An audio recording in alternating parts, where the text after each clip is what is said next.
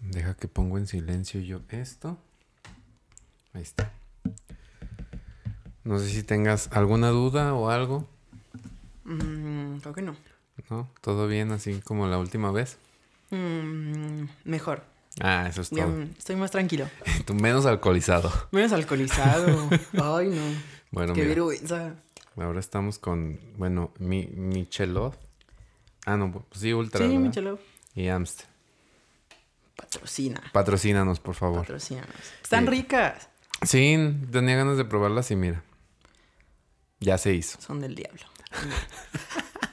Muy ad hoc este tema, ¿verdad? A este tema. Pero pues ya estoy grabando. Excelente. Uh, Eh, y bueno, pues yo nada más les digo, hola, ¿qué tal? Yo soy JP o Juanpi y bienvenidos al especial de Mes de Muertos que al fin se volvió a hacer. Segunda, la segunda edición, ¿puedes creerlo? uh, Huawilin. Ah, ya sé.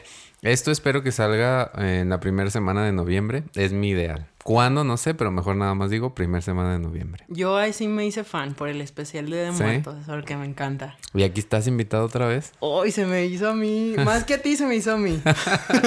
Te lo juro. Ah, eso está chido. Yes. Y pues nada, mm, no sé si creo que sí, ya dije que soy JP o Juanpi, ya, ¿verdad? todo. Bueno, Todo el entonces, protocolo. pues ya, ya sigue el intro mamalón, ¿o no? Y ya digo... Este pedo ya va a comenzar.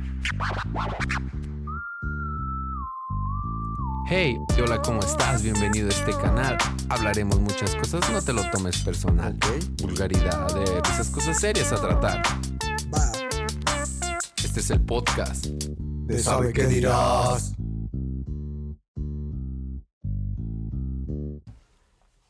¿Qué onda la people?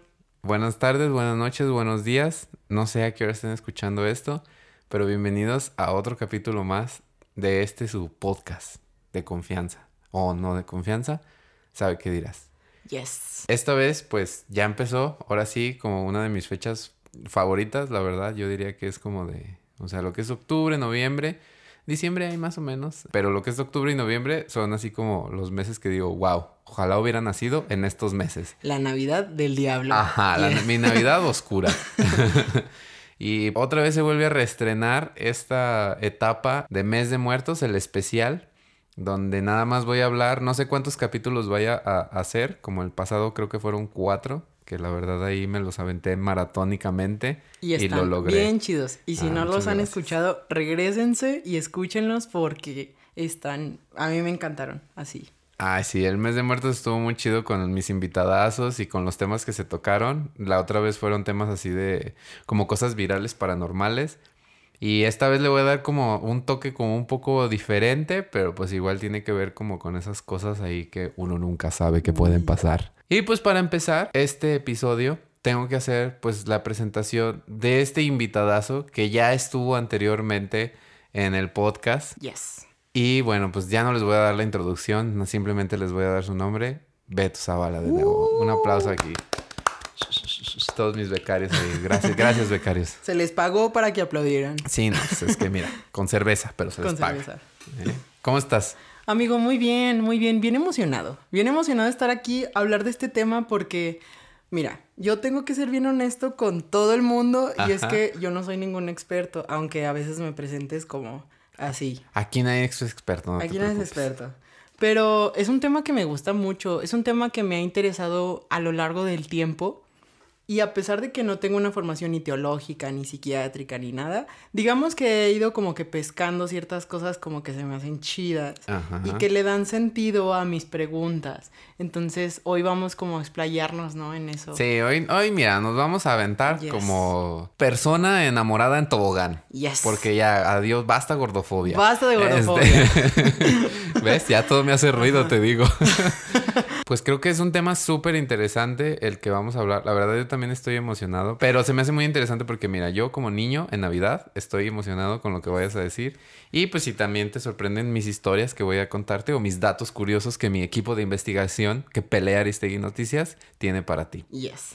Amigo, oye, ¿no Dime. te pasa que hay ciertos temas? Bueno, más bien hablo por mí, pero en concreto este tema siento que me drena mucho cuando lo investigo, cuando lo trabajo, cuando lo platico, cuando lo que sea. O sea, intelectualmente como que me siento agotado, Sí. inclusive hasta físicamente. Porque, no sé, mira, mi perspectiva es atea en un, en un principio. Ajá. Pero evidentemente tú y yo y muy probablemente la gente que nos escucha comparte ya una imaginaria al respecto porque todos fuimos educados dentro de la religión católica y hemos tenido un cierto contacto. Claro. Entonces eso como que sigue haciendo un ruido ahí por más escepticismo que luego a veces tengamos, pero me siento a veces como drenado porque me preparé como dos días antes para esto, Ajá. esta onda. Y tú cansadísimo. Ajá.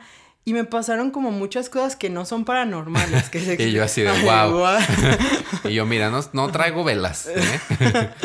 No son exclusivas, o sea, no, no pertenecen a ese ámbito de lo preternatural que le, algunos le llaman.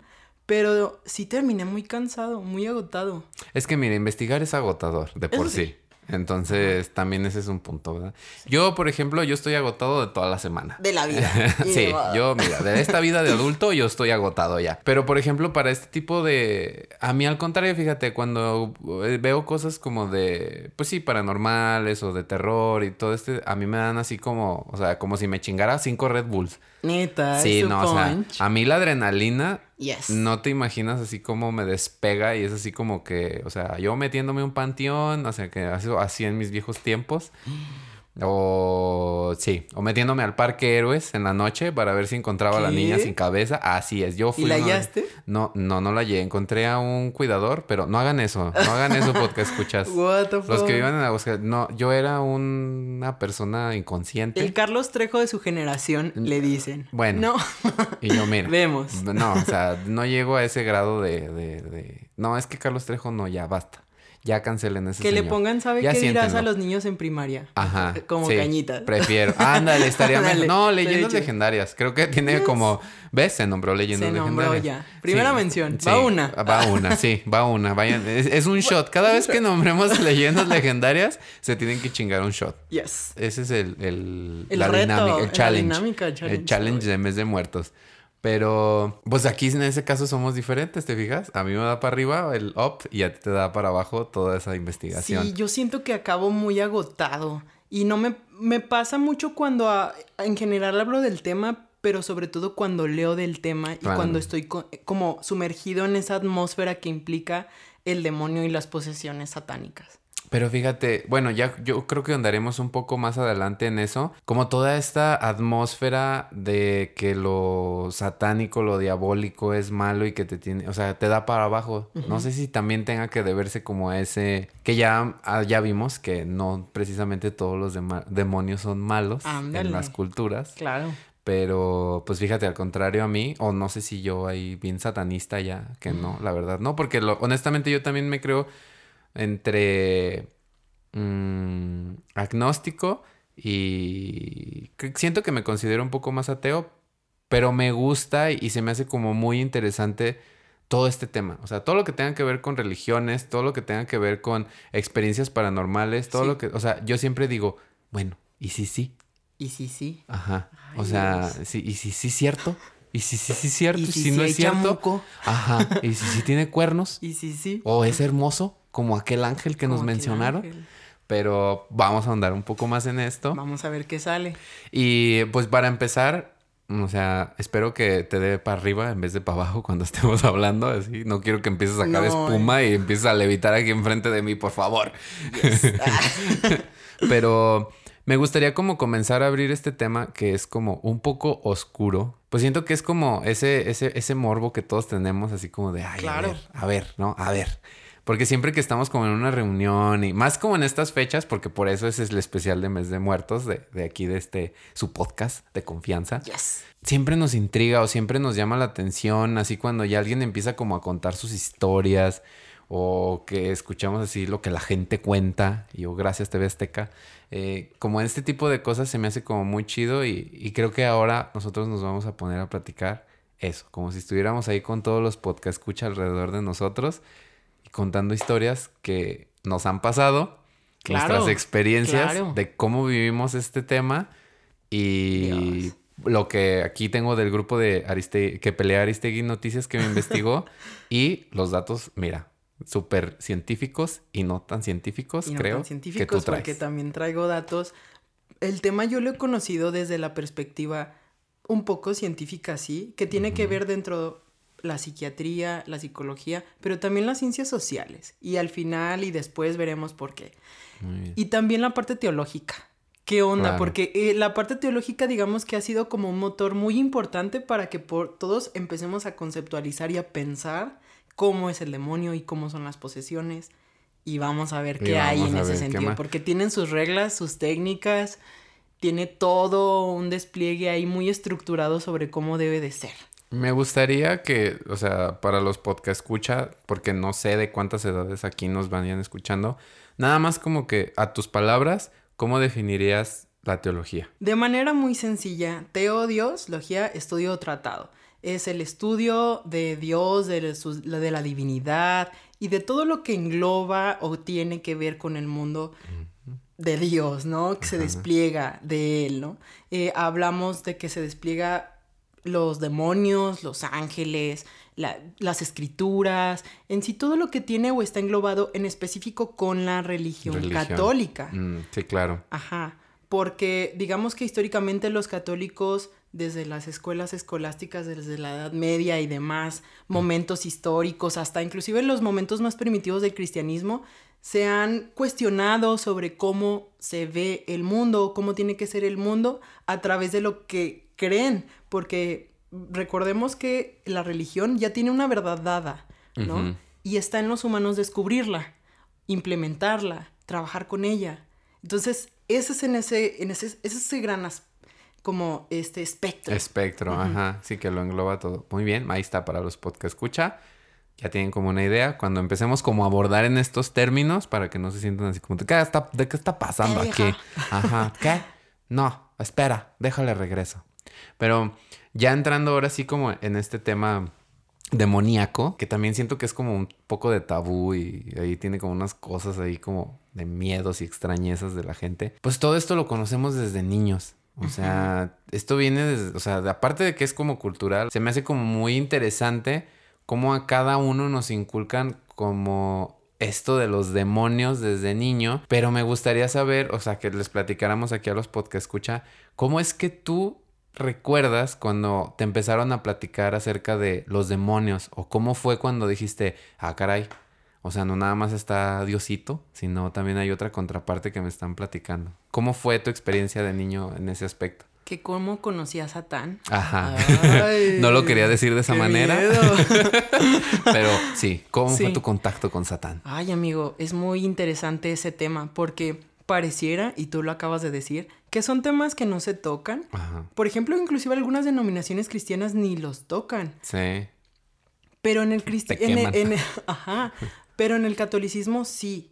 Y es, es como la sexualidad. Ándale. Son cosas que parece que ahí están y que no se tocan y que no se enseñan, pero están en todos los días, están en todos los ámbitos. Se educa sobre esos temas, se habla y se trata sobre esos temas. Entonces eso es lo interesante, que como que no hablamos y hablamos, pero ahí estamos. Ahí está presente. Y fíjate que en concreto para el podcast pensé cómo conocí eso y hay dos momentos como muy interesantes en mi historia personal acerca de cómo conocí a Satán. El primero, imagíname a mí de nueve años, súper chavito, yo no sabía ni, ni qué era nada. Eh, y recuerdo a la niña del exorcista levitando a media proyección en la sala de mi abuela y yo me quedé de, what the fuck, ¿qué es Un eso? momento. Pero lo más interesante era que veía a mis primos, a mis tíos, a todos que estaban disfrutando como de esa, de esa obra de cine y estaban diciendo, no, es literalmente recuerdo que dijeron, es mercadotecnia, o sea, por referirse a que pues es una, No una real. orquesta, no es Ajá, real, ¿no? es algo, ficción. ajá. Y, y yo me quedé con más dudas. Yo me quedé con más dudas y me quedé impactado porque ni siquiera es que yo haya visto la trama desarrollada de, de la historia ni toda la película. Simplemente me acerqué ese día y vi esa escena en concreto y se me quedó grabada para toda la vida. Y los días después de eso fueron muy problemáticos para mí porque yo me quedé muy atormentado de cómo se veía el mal. Claro, porque me lo habían platicado y más o menos se me había instruido en el catecismo, lo que tú quieras, porque pues yo vengo de una formación católica. Pero eh, verlo en un sentido ya eh, tangible, visual de cómo luce, para mí fue tremendamente impactante. Y fíjate que me quedé muchos días después de eso como sintiendo que me observaban, sintiendo que había algo ya. Si antes no había sentido una materialidad tan directa con el otro mundo, ni siquiera tal vez hasta con Dios. El diablo... Después de ver eso. Exacto, el diablo como que uf, se mostró de esa manera y dije, es real y está en este plano. Entonces yo me acuerdo que inicié una manera como muy intensiva de oración, según yo, a esa Ajá. edad, y empecé a pedirle a Dios que me dejara de obsesionar con el tema. Con. Inclusive me acuerdo que hasta llevé una veladora a una iglesia para decir, por favor, ya, Ya. no quiero pensar en eso. Y fue muy loco porque, porque en ese sentido pasó y hasta puedo presumirte inclusive que, que se logró calmar esas voces o ese trama y en concreto esa sugestión al tema. Pero a lo largo de mi vida le traté de tomar un sentido porque creo que fue un espinita, trauma. se quedó esa espinita, Se quedó esa espinita. Creo que fue un trauma Sí. este, por lo impactante y traté de encontrarle un sentido racional al, hasta el día de hoy, hasta ayer, sí. que me Conforme puse, fuiste creciendo. exactamente, que me puse a entender cómo se da el fenómeno de la posesión, cómo está, qué implicaciones tiene, en qué casos, toda la técnica alrededor, porque de alguna manera, y creo que por eso me apasiona el tema, me he interesado en eso. He tratado de encontrarle una solución que me diga, todo está bien. Ajá, cálmate. No Ajá, ocupas una veladora. ajá, exactamente. Eh, eso en concreto fue lo más impactante que me pasó, pero lo segundo que yo creo que está en el mismo nivel es una experiencia que podemos decir directa que Pero tuve con espera, el tema. antes de que pasemos ahí, me gustaría platicarte la mía para después como ir como avanzando y avanzando Yes. como en este, ¿cómo se dice? En este camino Ánimo. tugurioso, ah, Oscuro. oscuro. Porque fíjate que, o sea, me llama la atención cómo eh, de niño, o sea, sí te traumatizó, pero buscaste ese refugio como te lo como, como te decían que se te iba a quitar, ¿no? Con Dios. Claro. llevando una veladora. Y sí lo, sí lo llegaste a, a- a encontrar, que después ya hablaremos. O sea, como esas actitudes de que sientes ese temor y si haces como lo que Dios o lo que la religión te está diciendo, se te va a quitar y eso, y encuentras como esa, esa paz, esa calma, ¿no? Se me hace también como muy interesante ese punto. es que es el objetivo de hasta de esa película. Ajá. Yo, por ejemplo, el primer contacto que tuve así como con la palabra que recuerdo ahorita nada más. Mira, yo, o sea, para la, el, ¿cómo se llama? La primera comunión y este tipo de cosas, o sea, yo era Chucky. O sea, yo era el niño que no quería ir. Primera porque soy hijo único y me sentía como muy aislado que me sacaran como de... O sea, yo tenía mi grupo de amigos en la primaria y donde yo vivía, ninguno de mis amigos de la primaria iban al catecismo. Entonces yo prácticamente iba a ir solo a otro lugar donde no iba a conocer a nadie. Y yo me quería evitar ese tipo de cosas. Entonces, nun- o sea, siempre mostraba como resistencia, resistencia, pero siempre acompañaba a mi abuela a los domingos de misa, ahí en, en mi barrio, que yo vivía en el Encino anteriormente. Qué bonito. Sí, entonces ese templo pues fue así como donde pues hice mi primera comunión y me confesé por primera vez, etcétera. Pero yo creo que cuando tenía como unos, ¿qué serán? Unos seis años que ya vivía ahí en el encino, fue ya cuando empecé como a tener esta conciencia de lo que te mencionaban como el bien y el mal en el sentido religioso. Y lo tenía muy en cuenta por mi abuelita, porque ella me decía que yo no quería ir a, a- a la misa con ella y ella me decía, no, es que eh, el, el chamuco, si no vas, este, el chamuco le estás dando como puntos al chamuco. O, o- o- o- esa era su manera Claro. co- como de como de asustarme de que me iba a pasar algo malo o que yo estaba haciendo algo malo al no ir a la iglesia y preferir quedarme y me decía así de si no vas a la iglesia pues prácticamente o sea el chamuco le estás haciendo caso al chamuco Yo siento que después del no que te dicen o que te enseñan de cuando eres bebé, no hagas esto, no hagas esto. Después de ese no, es el demonio o la figura o la idea del demonio la que te meten Ah, para que no hagas las cosas que no quieras, ¿sí? Y después de eso, eh, fue mucho, mu- mu- fue como que dije, ¿quién, ¿qué es esto de- del demonio? O sea, que, o sea, Sa- Satán y es el rival de Dios, o sea, yo así lo veía, ¿no? Y empecé a ir al, al catecismo obligado y nos platicaban de estas historias, bla, bla, bla. Y yo empezaba como ya a tener un poco más conciencia de la figura, pero cuando yo lo preguntaba, siempre te mencionaban así como de los cuernos, las patas de cabra, y luego Claro. empezaban las historias así de que no, que te lo puedes encontrar así en forma de un perro con ojos rojos, con la cara de caballo, y yo así como de, güey, ¿qué pedo? Entonces me empecé a paniquear y siento que a raíz de eso yo me volví más tímido de lo que ya era, o sea, mucho más tímido. Entonces, no manches. yo no podía ver las películas, o sea, Chucky salió yo creo que cuando tenía como unos 8 o 9 años y yo no podía verlas, o sea, yo no podía ver nada así de terror. O sea, si pasaban historias así en la radio, yo así, mira, traumatizado.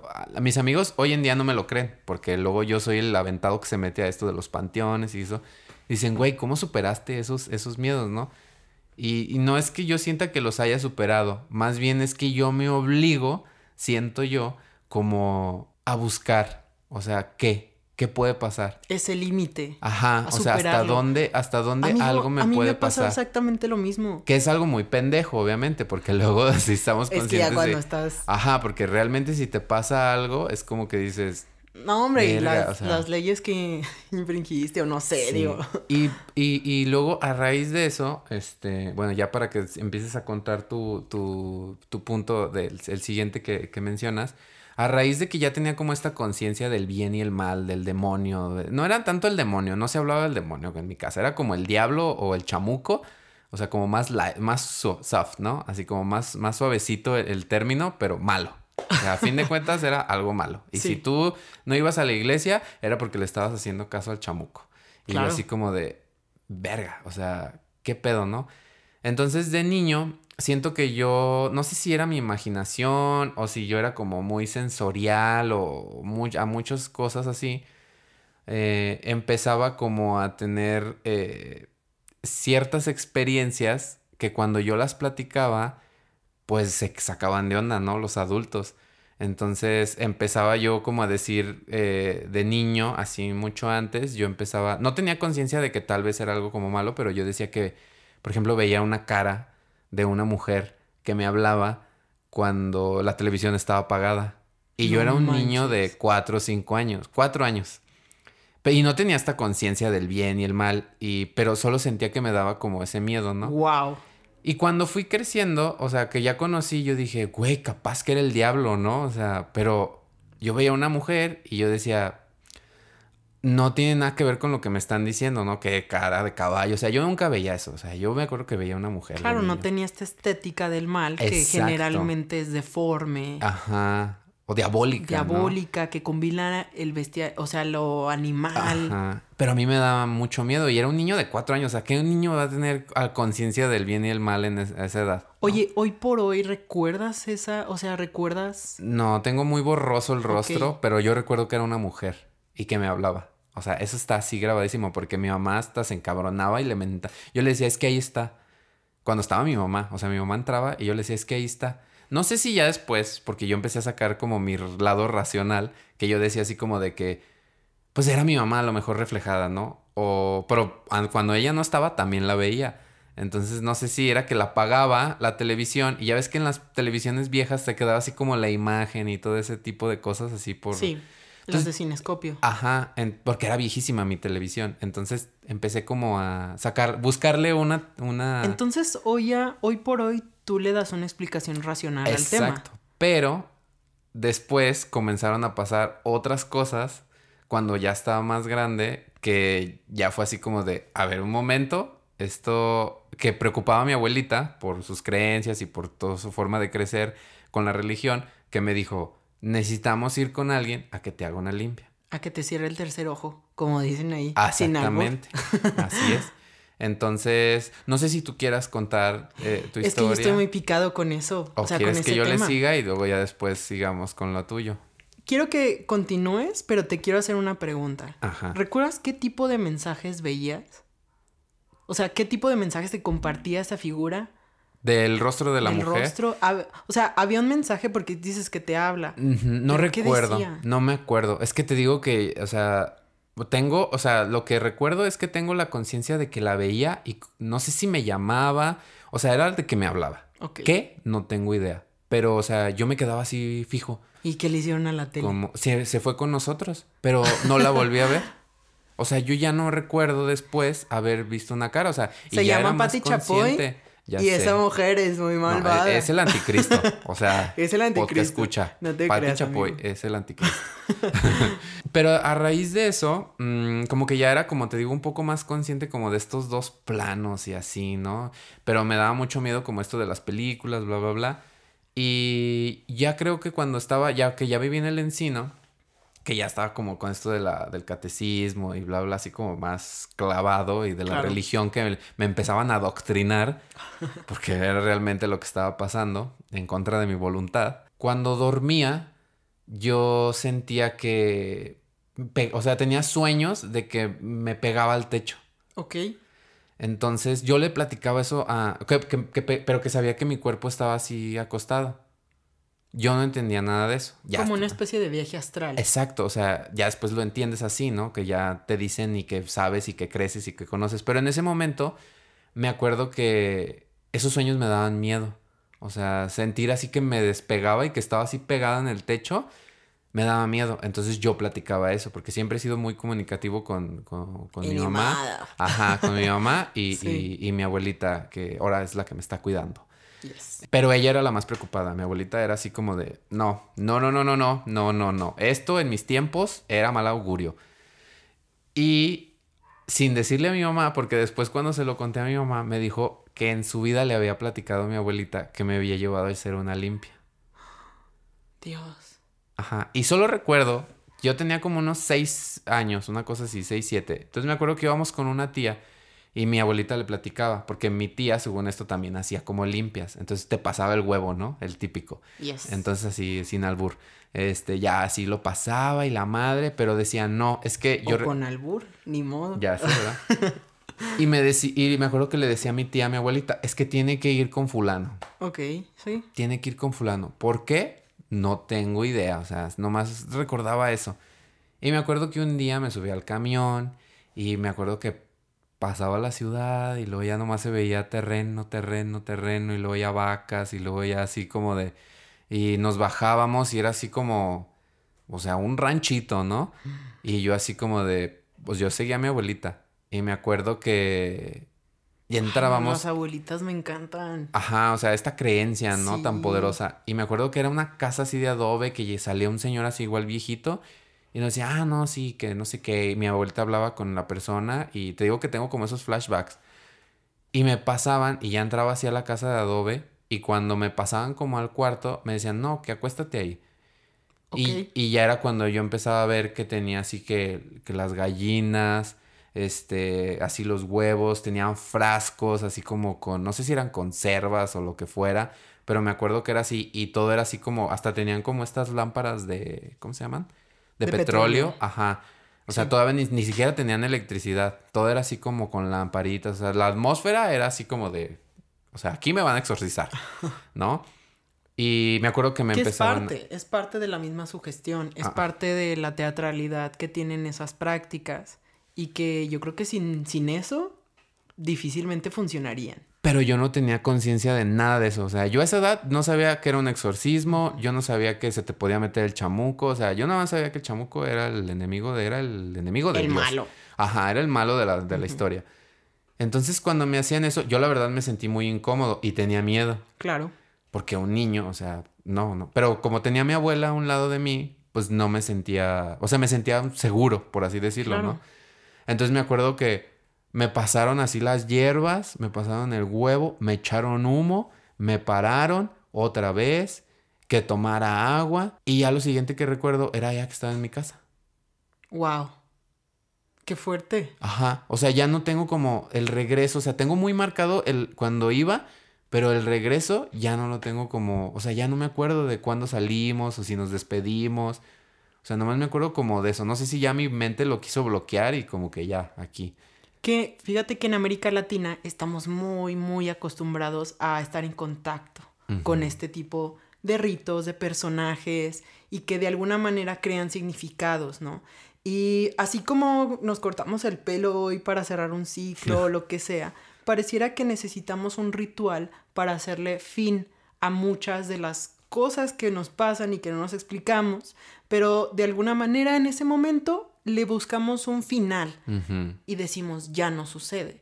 Pero tú creo yo que corriste con mucha suerte porque Sí. me parece que años después ya no se repitieron estos sucesos. O sea, digamos que ritualmente o simbólicamente les pusiste un final o se les puso un final. Entonces ya no había motivos para que continuaran. Excepto cuando sí hay algo que no tiene que ver con las apariciones, ni que tiene que ver con nada del mundo paranormal, sino ya podemos hablar de terrores nocturnos o podemos hablar ya de otras pues patologías o síndromes que existen en la mente humana y que no se van a acabar con un ritual simbólico. O sí, no sabemos. No sabemos. Pero la bronca en América Latina sigue siendo esa. Sí, y, y pues mira, viví una tradición sin saber que estaba viviendo una tradición ancestral. Claro. Eh, pero también a raíz de eso, me acuerdo que yo ya sentía que si, si tenía como esos sueños de que estaba así pegado ahí a la azotea, digo, ahí a la, al techo, era malo. Claro, ya le habías puesto un fin. Entonces ya lo estaba como bloqueando y yo cuando ya me acostaba era así de no, no, no, no, no, no, no, no. Y conforme fue pasando el tiempo, dejé de sentirlo. Que ahora digo así como de, güey, capaz que tenía una pinche habilidad ahí ancestral de poderme Yes. despegar de mi cuerpo y ya, la bloqueé. Yo me hubiera ido a, no sé, a, a muchos lados, ¿no? Capaz que mira, ahora que vaya a la ayahuasca, así desactivo todo, Ay, así libero los cofres, así otra vez. Órale, salgan.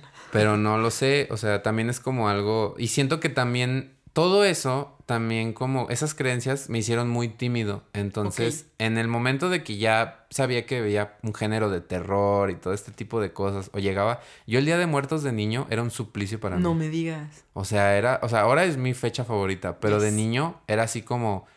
No manches, ya se viene la época oscura. O sea, ya- Wow. ya se viene así donde voy a estar escuchando historias que no quiero escuchar. Se van, o sea, ya después empecé de fantasmas, de muertos, o sea, ya no nada más era el chamuco. Ya era, Ya era un ejército. compañía. O sea, ya no lo peor era el chamuco, ya era así sus amigos, ¿no? Por así Claro. decirlo. Entonces, a mí me causaba mucho conflicto eso. Muchísimo, muchísimo. Y era muy tímido, muy, muy tímido. Wow, wow, wow, wow. Está increíble. No, no me lo esperaba. No me lo esperaba que, que lo fueras desarrollando así. Y, ah, y dijiste algo bien importante, y es que la, el mundo como fantasma o de muertos o lo que le tememos, a lo largo de... Se, yes, el patrocinio. Ah, sí. Aquí, patrocíname. Ultra. Ultra. Oye, y, y yo también me pasó exactamente igual que a lo largo de mi vida, si he consumido terror o he visto cierta película o he escuchado en la radio, que luego en Aguascalientes pues es muy popular Claro. escuchar en cierta estación estas historias de miedo y todo, a mí al contrario de otros niños, a mí me parecía un tema que me gustaba explorar, que me gustaba como estar en la frontera y en el límite para saber, a ver, quiero tener miedo, pero quiero racionalizar ese miedo. Claro. Y esa era, ese era como mi motor para seguir avanzando en el conocimiento de estas cosas. Valiente, valiente. Pero sin entrar en temas tampoco de ocultismo, porque yo seguía o me guiaba dentro como de este marco del cristianismo todavía, conceptualizando al demonio y al mal como fenómenos y o entidades reales propias de la religión. No tanto como fenómenos ni psiquiátricos, ni psíquicos, ni culturales, que eso al final de cuentas lo son, ¿no? Sí, sí se vuelve Ajá. eso. Entonces, ahora yo me toca platicarte qué onda. Así es. Eh, mira, ¿Qué pasó ahí? Ah, ¿qué pasó ahí? Eh, para empezar, es una persona que era como parte de un núcleo cercano mío Ajá. y que se vio de alguna manera como afectada por estas, como por estos poderes. ¿Cuán- perdón por interrumpirte. ¿Cuántos años tenías? Yo tenía 11 años. Ok. Ya Tenía casi 11 para años. la adolescencia. Estaba muy chico y no había superado del todo esto, este trauma que la teatralidad del exorcista me de ocasionó. la película. Ajá, entonces estaba muy, muy, muy, muy fresco en el tema. Entonces, imagínate que yo, de la mano de mi mamá, a mi mamá le platica la mamá de este compañero, esta persona, y le dice, estamos teniendo un problema gravísimo con, le vamos a poner Daniel. Ok. estamos teniendo un problema gravísimo con Daniel y nos, nos tiene destrozados como familia. Y yo así como que escuchando todo, todo. Y tú, a ver, Daniel. A ver. No venías a mi casa a jugar. Y yo te presté mis tazos, Daniel. Ajá. Sí puedes dejar mi muñeca. no, hombre, y Mi muñeca que se llama Annabelle. Mi, mi muñeca, ¿no? No, hombre, y, y para mí recuerdo, hoy a la fecha, yo creo que recuerdo más detalles de lo que mi familia recuerda, porque para este podcast les pregunté, este, les dije, oigan, ¿se acuerdan qué pasó con Daniel? Y, ellos, pues así, Entonces, no, no, literalmente, literalmente mi mamá me dijo, y yo decidí no acordarme. Yo decidí no pensarlo, nada, así. Y, lo, yo, y yo creo que lo que yo recuerdo es más vívido que lo que ellos recuerdan porque me impactó mucho. Y más porque era una persona con la que convivía prácticamente todos los días. Sí, y yo no sabía qué estaba pasando por ese tema tan difícil. Eh, eh, dentro de la teología cristiana o dentro, de los, dentro del cristianismo mismo, hay muchas de las causas por las cuales tú puedes es, tener una entidad adentro de ti. Unas de ellas, o las más populares, pues, es que te hayan hecho el llamado maleficio, que generalmente tiene que ver con que una persona del lado oscuro prepara algo, conjura algo, hace una práctica para que llame de- entidades y lleguen a tu cuerpo. Entonces eso le pasó a Daniel. Le pasó que un día fue a jugar con otra persona y Daniel era un poco más grande que yo y Daniel ya tenía o se estaba metiendo como en esta estética de lo malo que luego a los adolescentes nos gusta, se nos hace interesante, que el pentagrama, que la brujería, que los hechizos. Que la ouija y... Exactamente. No entiendo a hoy hay fecha cuáles fueron las razones propias para que otras personas le hicieran ese daño, pero le dieron una Coca-Cola, según cuentan, Ajá. le dieron una Coca-Cola que tenía cierta preparación. Algo que habían hecho. Exactamente. Entonces se la toma y de ahí cambia la vida totalmente de, de estas personas que eran amigos de nosotros. Y entonces pasa que todas las noches se escuchaban voces en la casa, ruidos. Órale. La comida se empieza a echar a perder, los focos empiezan a estallar, empieza a haber un montón de cosas y después se dan cuenta o escuchan a Daniel dormido que empieza a hablar en una voz muy extraña. Dormido. Dormido. Y todos se quedan. ¿What? Para esto contexto, la familia de Daniel no era para nada religiosa. De hecho, se era un, o sea, luego mi familia les platicaba que hacíamos esto o íbamos a tal lado, lo que sea.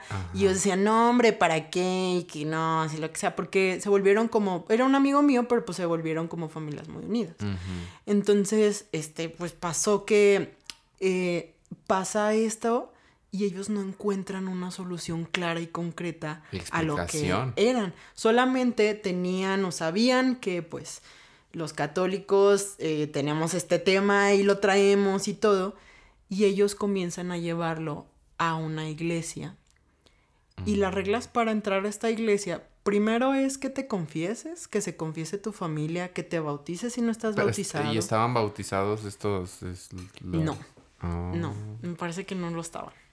Me parece que no lo estaban. Entonces empieza un papeleo, una burocracia. Exacto, la burocracia religiosa. Una burocracia religiosa para poder atender a Daniel. Y no tanto porque no lo pudieran atender ya estando así, o sea, efectivamente pudieran hacerlo. Claro, pero Sin los embargo, protocolos. el protocolo y para que hubiera, digamos que beneficios a más largo plazo y sobre todo efectividad en el ritual, tuvieron que hacer un montón de cosas ellos y convertirse. O sea, hoy a la fecha son unas de las personas más creyentes que conozco. O sea, De ca- catolicismo. del catolicismo. Son Wow. de verdad, o O sea, sea, fue su verdaderos devotos. contacto para que se volvieran católicos. Exactamente. Y fíjate que inició el ritual porque tuvieron un contacto. El padre tuvo un contacto con Daniel, el padre empezó a orar y Daniel entró en trance. En trance quiere decir como este momento en el cual hay una hay un despliegue de la identidad de Daniel y se sustituye con otra. Ok. otra que generalmente empieza a hablar o tiene movimientos autónomos, cambia la identidad totalmente de un niño de digamos como 16 años, 17 años y la sustituye tal vez una identidad de una persona de 45. Mm, sí, de un adolescente a, a un adulto ya raro. Claro. Entonces pasa que ellos religiosamente todos los días martes iban a las 2 de la mañana a un templo que todos conocemos, Aquí en aquí Aguascalientes. en Aguascalientes. Y te juro que si no fueran los papás que platicaban esta historia, yo no daría crédito de lo que pasó. Pero eran los papás de Daniel que le platicaban a mi mamá y a mí Ajá. lo que estaba sucediendo y literalmente decían que lo que más hacía Daniel en las, en las sesiones era el vómito.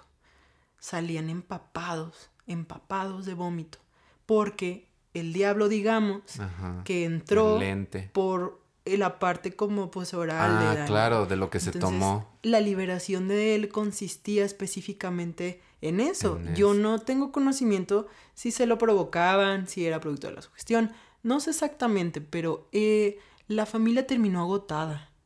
Terminó agotada de ver a su hijo todos los días, todos los martes a las 2 de la mañana. Sí mencioné que fue, era a las 2 de Sí, la a las mañana. 2 de la mañana. Pero lo llevaban ahí a la Lo iglesia. llevaban a la iglesia, Por pedido del padre. claro. Ok.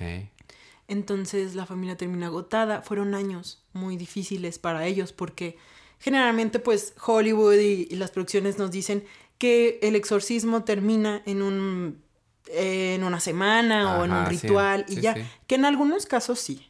En algunos casos este según la teología cristiana sí lo puede hacen. Pero hay otros en donde se, se requiere más tiempo. Y ese fue el caso de ellos. Entonces, Mm. eh, hoy, al día de hoy, hasta me la pensé para platicar mucho del tema, porque todavía sigo teniendo un poco de contacto con, con él, pues éramos amigos de la infancia.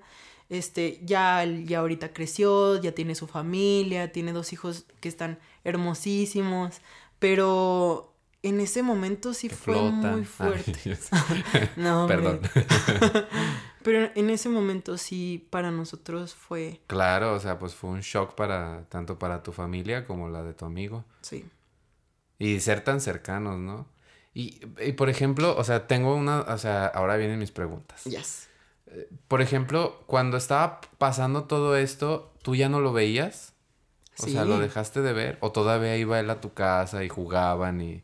Nos veíamos, él hacía su vida normal. Pero tú nunca llegabas como a preguntarle, no, nunca le preguntaste así directamente, oye, Claro que no. No, no, no. Yo en primera porque no quería saber. ajá.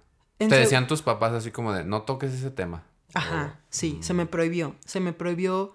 Y aparte, qué culeros porque, digo, no sé si, si puedo decir vigas. Ay, claro, Qué hijos de la chingada porque, güey, tú no dices ese tema enfrente de un niño. obviamente. No tanto porque sea real o mentira, lo que tú quieras, sino no lo dices en el sentido que es algo muy fuerte para que una, pues mi mentalidad de esa edad lo llegue a asimilar, ¿no? Este, lo que sí me pasaba, y ahorita lo estoy acordando, que cuando llegaba a su casa, su casa nunca me gustó. Su casa estaba decorada con un tapiz de tremendo mal gusto. Y tú así, mi diseñador de interiores Es que estaba Aquí defraudado. me chamuco porque está Porque horrible. de- ve ese mueble, ya, súper pasado de moda. Estas elecciones no pueden ser del di- de Dios, son del diablo. Ay, no. No, pero me pasaba mucho que tu casa tenía tonos Una muy rara. oscuros, muy azules. No, yo no me sentía bien. y Ok. era muy, muy extraño llegar hasta Antes de saber esto. Antes y después y durante. y- Sí, claro, después se y Fíjate que intensificó, yo me creo que hasta la fecha. Hasta la fecha que me ha tocado luego entrar a ese lugar. Como que Será dices, porque lo asocio, pero no lo sé. Pero siempre he sentido algo muy hostil que está ahí. Y por ejemplo, a él lo viste, o sea, cuando seguía ahí contigo, ¿viste algún cambio físico en él? Porque ya ves que nos toman esto así de que ya no comen ni nada de eso. O sea, ¿tú viste Claro. algo físicamente que le haya pasado, afectado? ¿O lo veías con un humor diferente? ¿O tú lo veías así como, como si no hubiera pasado nada? Si puedo entrar como en materia de los exorcismos, pasan muchas cosas. Ok. Generalmente, si vamos al caso de, Annes Ma- de Annalise Michael o Annes Mitchell, este, o vemos eh, el arte en El Exorcista, etc., eh, o más en concreto con casos reales que hay en América Latina, se le pide a el poseso que no coma, pero es una petición de quien está atendiéndolo, porque de alguna manera conjeturan que debilitando el cuerpo físico pueden Oh. debilitar el alma Claro. espiritual de la persona. Entonces es muy común que haya esa inanición en las personas que presumen tener un día un demonio. ¿no? En el caso ya concreto de él, no vi que hubiera un cambio en su alimentación, ni siquiera sí un cambio en su personalidad. Sí un cambio en su personalidad porque Daniel siempre, como te comento, fue una persona que le gustaba la estética oscura. Oscura. O sea, como que luego tenía sus amigos y platicaba luego de esos temas, pero no pasaba de las infantilidades o de la inocencia que puede tener un adolescente en respecto edad. al tema, como a todos que nos gusta lo de terror o nos gusta lo de miedo. Pero de ahí en más, no, inclusive hasta hoy sigo viéndolo un poco que le gusta el tema, pero como que ya no tanto. Ya con más Sus- cuidado. Ajá, sus papás que fueron en realidad los más religiosos, es, oh, perdón, sus papás que hoy son los más religiosos son los que he visto el cambio o, o la familia que está alrededor de ella, porque yo creo que dentro de su caso y dentro de muchos otros casos de una supuesta posesión, hay una amnesia. Entonces no, el poseso generalmente no recuerda eh, en el momento en trance, ¿no? Hay una disociación de amnesia. Claro, sí, de que él está como soñando o dormido y otra cosa está pasando en el presente. Y muchas veces eso pasa con otros choques, ¿no? Que llega a ser tan traumático la experiencia que la borras completamente. Claro. Y, y, por ejemplo, él era consciente de todo esto que estaba pasando. O sea, él sabía que lo llevaban sabía a la que lo llevaban. porque algo malo, o sea, él, él sabía que tronaban los focos y que ya le dijeron a sus papás, Sí. oye, hablas en la Sí. noche y no eres tú. Él sí lo sabía. Guau, es que también eso, imagínate para un adolescente, o sea, el impacto, qué interesante. Y luego, Fuerte. o sea, pasó, o sea, ¿cuán- ¿fueron muchos años o...? Fueron yo creo que alrededor de cinco. De cinco años. Sí. No tengo bien el dato, no recuerdo si fueron dos, si fueron cinco, Pero, pero, fueron ajá. más de uno, fácil. pero fíjate que este también llegó un momento donde nos platicaron donde más o menos estaba ya controlada la situación. Ajá. Seguía, persistía y lo sabemos, pero ya de alguna manera había una solución. Ok, Pero la familia se notaba agotada, claro. agotada en el, o sea, era Sí, sí, física y emocionalmente. Sí, este fue para mí muy fuerte verlos porque al final de cuentas, según se cuenta en la religión, que no es tanto el impacto tal vez que pueda llegar a tener el poseso en su vida, que sí lo tiene y mucha, Sí. pero es más lo que llega a transformar en su entorno, su entorno. cuando hay una posesión demoníaca. Sí, claro, pues es que, pues es como lo vemos, ¿no? O sea, en las películas ahí entre comillas, que hasta se cambian de casa o se van para otro lado para, pues, nuevos Reiniciar aires. Ajá, sí, reiniciar todo. Wow, qué fuerte, qué fuerte y qué intenso y qué bueno que esté bien y que ya tenga su familia y todo eso, pero, o sea, llevarte esto va a ser parte de ti, o sea, hasta el último momento. Entonces también como ser consciente de eso, pues sí es como, como algo fuerte. Pero muchas gracias por compartir esa, esa historia de, de Daniel. Y Dani, pues le mandamos saludos. las buenas vibras ahí, Ay, sí, oye. hasta donde quiera que ande ahorita haciendo, ¿verdad? y tomando ese tema, mm, me gustaría a mí como mencionarte, o sea, ya hemos pasado como por este camino turbulento de nuestras experiencias. Digo que tú has sido como de primera mano un acercamiento a alguien que se tuvo una posesión o se mencionó que tuvo una posesión. Tal vez mi contacto como a lo mejor no con una entidad maligna, sino con un ser, que en este caso un ser lo menciono como mi abuelita de parte de mi papá. Mm, cuando ella falleció, yo tenía como unos 12, 11 años, una cosa así, o 10 más bien, sí, como por ahí. Y yo me acuerdo que no tuve mucho contacto con ella. Y llegó un punto en el que la última vez que la vi, ella me dijo así como de, ay, mi hijo, me gustaría como pues, pasar más tiempo contigo, ¿no? Porque mi papá me llevaba con ella, pero te digo que fueron muy contadas las veces que la vi. Y después me enteré que ella falleció. Y cuando me enteré que ella falleció, eh, comencé a sentir que alguien me veía Wow. mientras dormía, mientras comía o mientras me estaba bañando, yo sentía que alguien estaba ahí. Y no, y, y me daba como miedo, pero a la vez no. Es como, era como una sensación muy rara. O sea, Como esta sensación que tenemos todos de alguien me está viendo. ajá. Pero no se sentía como mal, o sea, o por, por poder Oscuro. decir, ajá, como maligno, oscuro, ¿no?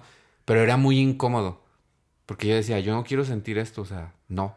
Entonces me acuerdo que obviamente yo lo platiqué en mi familia y me acuerdo que pasó una historia, mis primas llegaron a vivir conmigo un tiempo antes de que se fueran a Estados Unidos y me acuerdo que una noche de esas de que mm, ya había fallecido mi abuelita y que yo tenía como este contacto porque mis primas también como que cuando yo les platicaba eso como que se quedaban así de, ay, qué pedo. Qué fuerte. Me acuerdo una vez que eh, mi casa era pues de esas viejas, todas tapadas, no, no salías para ningún lado, pero tenía como un pasillo, donde el pasillo estaba el baño y luego el pasillo conectaba con la sala y el comedor y los cuartos, ¿no? O sea, un pasillo siempre conectaba todo. Entonces en medio de ese pasillo estaba el baño. Y me acuerdo que una noche yo estaba así como en el cuarto con mis primas, chalala, chalala. Dije, no, pues ya me voy a lavar los dientes, ya para dormirme y todo el Y fui al baño y me acuerdo que el lavabo estaba justo enfrente de la puerta. Entonces yo tenía la puerta abierta y me acuerdo que estaba el espejo enfrente. Y yo estaba la, la, la, la. Y vi que pasó alguien. Pero no le tomé importancia, ni sentí nada, ni nada. O sea, nada malo, ni nada. O sea, ni a pesar de estas como... ¿Cómo se llaman? Que sentía que alguien me observaba. No pasó nada. Porque escuchaba que estaba la tele prendida y que estaban mis primas hablando. Entonces era como una situación normal. Y de rato llega mi prima y me dice, oye, mi abuelita estaba aquí. Y yo así como de, no. Le dije, no, no, no, no. Y le dije, vi que pasó alguien. Le dije, pero no sé si haya ido a la cocina, que esto y que lo otro. Y me dice mi prima, ah, ok, mi prima más es mayor que yo. O sea, Sí. vivían mis dos primas. Una era mayor, es mayor que yo y la otra era de mi edad. Bueno, es de mi edad. Y ya, ahí quedó, ¿no? Me fui a dormir y todo. Y al siguiente día me acuerdo que se acerca mi prima y me dice así como de, oye, no te quería decir ese día en la noche. Pero yo cuando salí del cuarto, pues porque que también quería ir al baño, vi que alguien estaba atrás de ti. Ok. Ay, no. wow. Y pensé, o sea, pensé que era mi abuelita. Y no le di importancia. Y me metí. ¿Y si era? Ajá. Entonces de ahí, mira, así, chinito, chinito, chinito, chinito. Y yo dije así como de, güey, es que yo vi que alguien pasó, pero... Y toda esta sensación me volvió a recordar así de que alguien estaba observándome.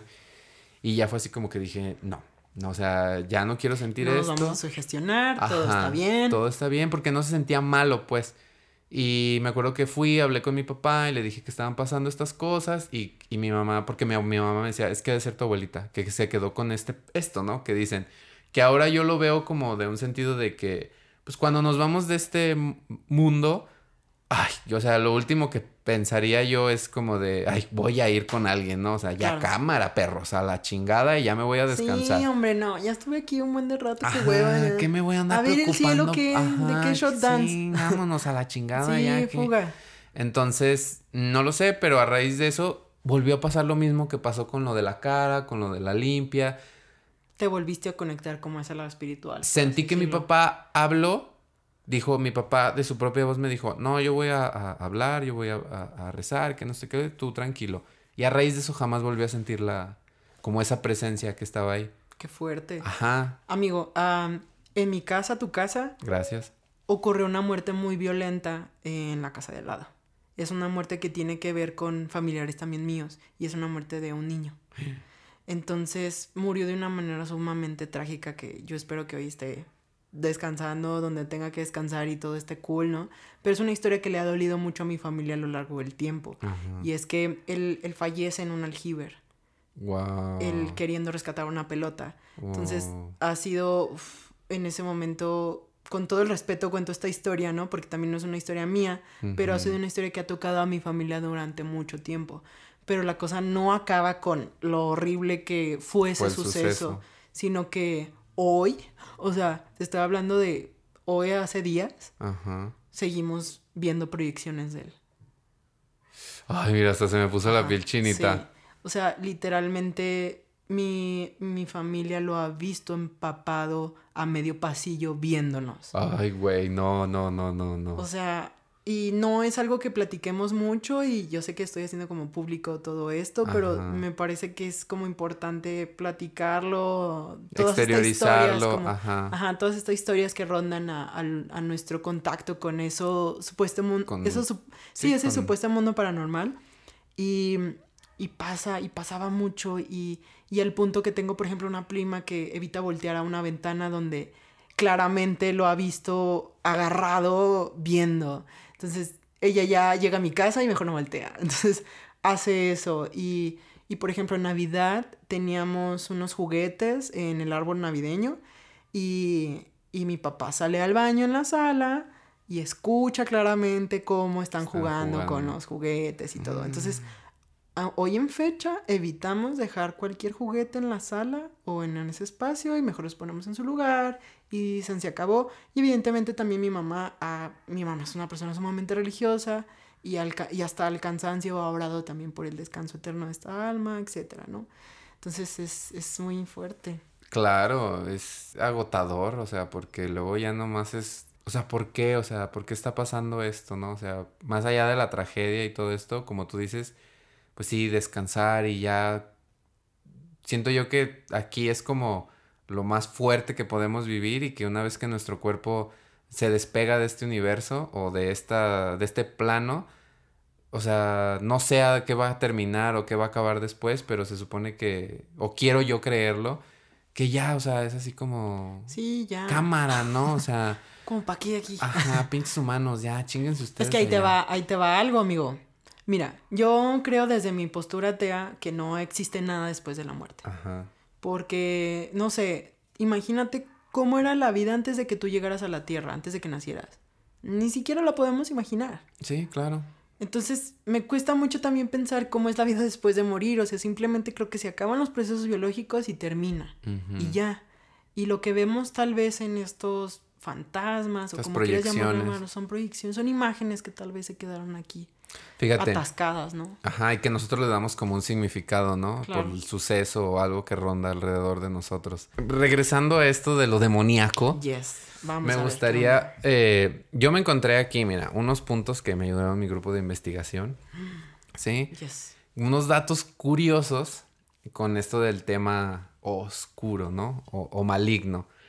Entonces estos son como temas así que puede referirse tanto de la Biblia, del cristianismo, de la mitología, del Islam, de lo que sea. Entonces te los voy a ir como mencionando porque se me hicieron interesantes y ya si tú tienes ahí también como uno de tus datos curiosos, Un comentario. exacto, un comentario, lo puedes decir con toda confianza. Excelente. Entonces, el primero que te voy a eh, mencionar es que de los datos curiosos es que la palabra griega original daemon significa espíritu o poder divino y describe un ser neutral que no es ni malo ni bueno. Claro, desde los griegos, los daemons siempre han sido estas figuras neutrales que han ayudado que han perjudicado, pero al final de cuentas no son bajo esta idea o la concepción cristiana que tenemos de el demonio. Y, y creo yo que también eh, demonio es un término que es como fruta o como herramienta. Ajá. Es un concepto, no es una personalidad propia o específica de las cosas, sino se ha utilizado como para hablar de, en general, el espectro o el conjunto de espectros dentro de la, de la, de la religión católica y otras religiones abramánicas también. Otro punto aquí también que se me hizo interesante es que, bueno, menciona que fuera de la tradición judeo- Judeocristiana. judeocristiana, perdón, los demonios no son necesariamente malos. Fuera. Fuera de la tradición. Órale, ok. Sí, exactamente. Yo te comentaba que en general el tema del demonio puede abordarse desde múltiples perspectivas, ¿no? Eh, creo yo que principalmente podemos entender tres, eh, tres como aristas que se me hacen como muy buenas, eh, que no necesariamente se contraponen unas con otras, pero sí guardan una relación Entre y guardan una distancia. Entonces, yo creo que por un lado podemos abordar lo sociológico histórico, pero ateo, que podemos decir, a ver, los demonios sabemos que son estas personificaciones que podemos encontrar desde estas culturas en Babilonia, egipcias o los griegos. Y hay otras posturas actuales, por ejemplo, que engloban la psiquiatría, cómo, cómo la psiquiatría ve estos fenómenos, cómo, cómo lograr después integrarlos a la práctica clínica, pero no desacreditándolos ni, ni autentificándolos, por así decirlo, sino poniéndolos en el lugar de que no podemos conocer a las personas simplemente bajo un filo duro del bisturí, sino y- o, o frío de un laboratorio, sino Claro. a, a la psique humana y a las personas también debemos entenderlas desde con- su construcción como social, ¿no? Y otro punto que es un poco alejado de esos dos, pero a veces los integra, es el punto teológico, religioso de cómo se construye el demonio.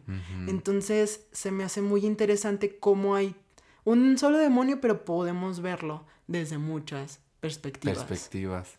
Sí, eso está bien interesante. Y justo eso, aquí mira, tiene otro punto que dice, demonio se usa a veces como sinónimo de diablo, aunque la palabra diablo significa calumniar, ya que los demonios eran seres que calumniaban de los humanos a Dios. Claro. Y ahí hay una broncota muy fuerte porque generalmente diablo o Satanás son sinónimos. Y dentro de las tradiciones y sobre todo las traducciones de la Biblia, que yo para, mira, yo para este podcast, yo me preparé mucho.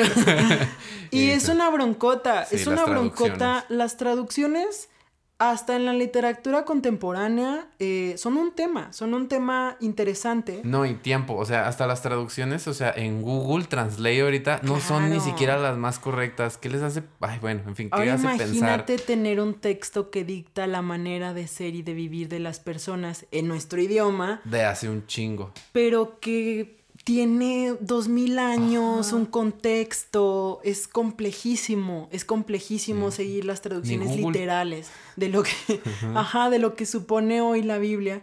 Y muchas veces Satán, Shaitan, como tú quieras nombrarle, y también diablo, eh, si tú comparas versiones bíblicas y tú puedes bajar hasta una aplicación para tu iPad o para lo que tú quieras, este, y comparas versiones de traducciones porque a lo largo de la historia ha habido esfuerzos de personas muy muy muy este pues muy doctas muy muy estudiosas que han generado sus versiones o sus traducciones de la Biblia. Y no personas solas también ha habido como cuerpos de de- de, Investigación. investigación que han logrado traducciones y hoy las conocemos como la Reina Valera o la Biblia de las Américas etcétera.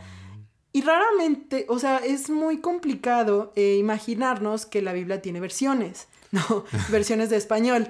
Pero, pero si tú logras después eh, bajar una aplicación como la que te digo y logras comparar las versiones, en específico la palabra diablo o satán es muy problemática. Porque a veces se refiere a un adversario, que no necesariamente es un espíritu incorpóreo que tiene Malo. algo malo, sino simplemente es una persona que está en contra de las cosas.